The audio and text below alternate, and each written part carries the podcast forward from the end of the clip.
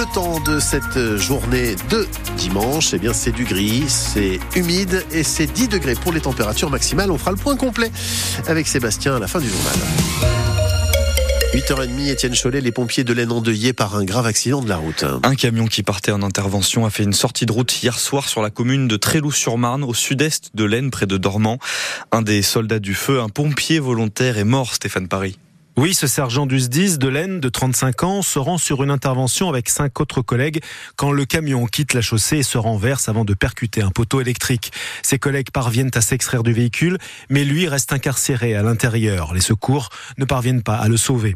Dans un communiqué, la préfecture précise que le sous-officier était pompier volontaire au centre de secours de Tréloux-sur-Marne. Le ministre de l'Intérieur, Gérald Darmanin, adresse ses pensées à sa famille, ses collègues et ses proches. La Fédération des pompiers de France souligne dans un message sur le réseau social X que ce matin, tous les sapeurs-pompiers du pays sont plongés dans une profonde tristesse à l'annonce de ce décès. Toujours sur le réseau social X, ancien Twitter, les pompiers de la Marne présentent leurs sincères condoléances. Nous tenons à rendre hommage à son courage, son dévouement et son engagement pour le service public.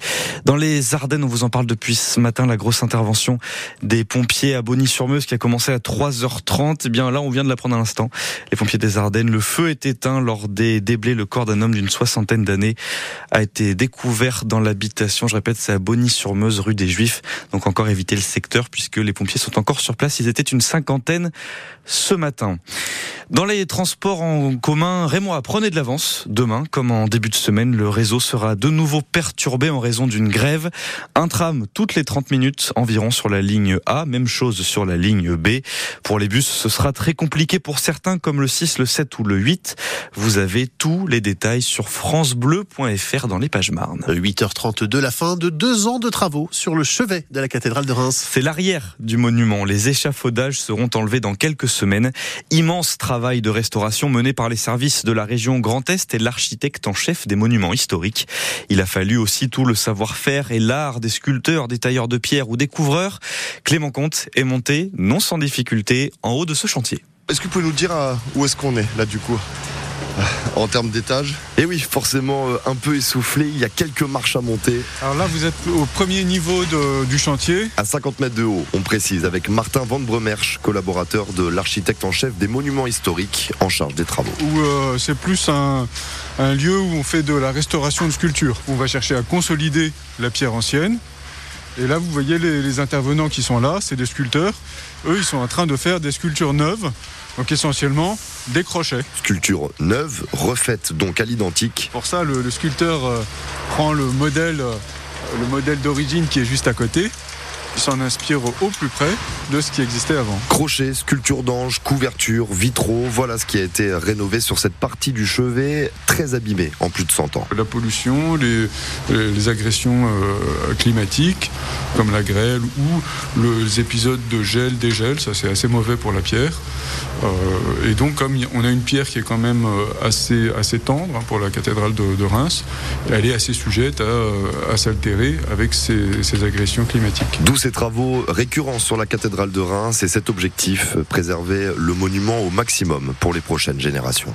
Et la dernière fois qu'il y a eu des travaux sur cette partie de la cathédrale, le chevet, c'était dans les années 20, juste après la Première Guerre mondiale. Repas, tombola et concert. Le repas des seigneurs de Reims au Parc des Expos, c'était hier. 2500 Rémois ont passé une journée exceptionnelle avec, comme cerise sur le gâteau, un concert de Michel Fugain. Sur francebleu.fr et nos réseaux sociaux, vous pouvez voir le sourire sur le visage des seigneurs.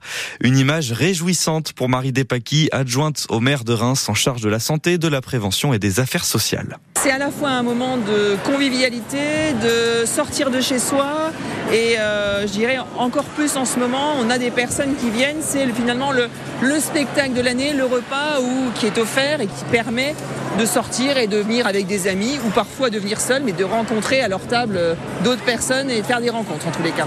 Pourquoi d'autant plus en ce moment?